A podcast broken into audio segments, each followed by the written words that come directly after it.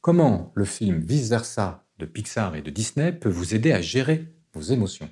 C'est ce qu'on va voir aujourd'hui dans cette nouvelle vidéo. Je suis Émeric Languerrand, psychologue, psychothérapeute, et vous regardez la chaîne du Roseau.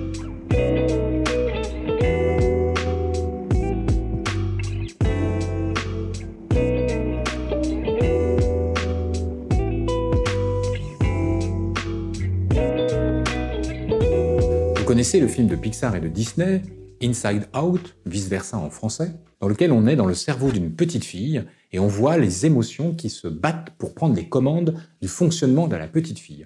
On la voit de tout bébé, puis on la voit grandir au fur et à mesure, et on voit en permanence les émotions se disputer les commandes du comportement de la petite fille.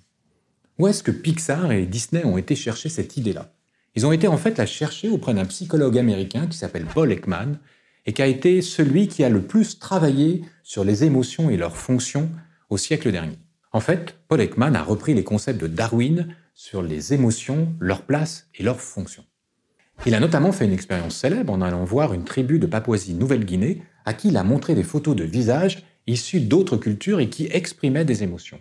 Et il a montré que les membres de cette tribu pouvaient reconnaître différentes émotions à travers ces visages alors que ça provenait de visages issus d'autres cultures. Ça nous montre le caractère universel d'un certain nombre d'émotions que Paul Ekman a appelées les émotions de base. Dans ces émotions de base, celles qu'on voit dans le film Vice-versa, on va retrouver notamment la tristesse, la joie, la colère, la peur, le dégoût, et c'est toutes ces émotions de base qui vont intervenir dans le comportement de la petite fille qu'on voit dans le dessin animé.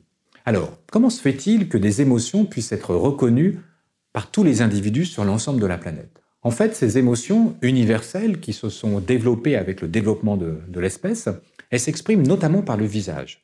Et un certain nombre de muscles, un certain nombre d'expressions faciales sont déclenchés par le vécu émotionnel.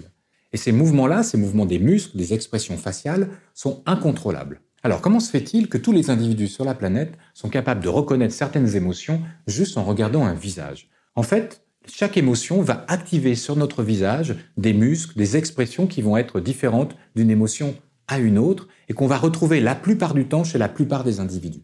Ces mouvements d'expression faciale, ces mouvements musculaires ne peuvent pas être contrôlés par les personnes. C'est les émotions qui déclenchent ces mouvements-là. Ce qui explique par exemple qu'on est tout à fait capable de reconnaître un vrai sourire d'un faux sourire. À tel point d'ailleurs que certaines écoles d'acteurs ont développé des méthodes pour finalement non pas apprendre aux acteurs ou aux actrices à jouer des émotions, mais plutôt à se mettre dans la peau du personnage, à vivre l'émotion pour être sûr que l'émotion qui va être exprimée sur le visage soit une émotion authentique et non pas une émotion jouée. Quand je souris, quand je souris avec un vrai sourire, en fait, certains muscles vont se déclencher que je suis incapable de déclencher volontairement. Alors vous le voyez, finalement, regardez le film Vice Versa de Disney Pixar, c'est mieux comprendre son fonctionnement émotionnel, c'est identifier les différentes émotions et leurs fonctions, et ça peut être finalement très utile pour apprendre à gérer ses émotions. Gérer ses émotions, c'est une thématique que vous allez retrouver régulièrement dans les vidéos de notre chaîne, la chaîne du roseau, la chaîne de la flexibilité psychologique.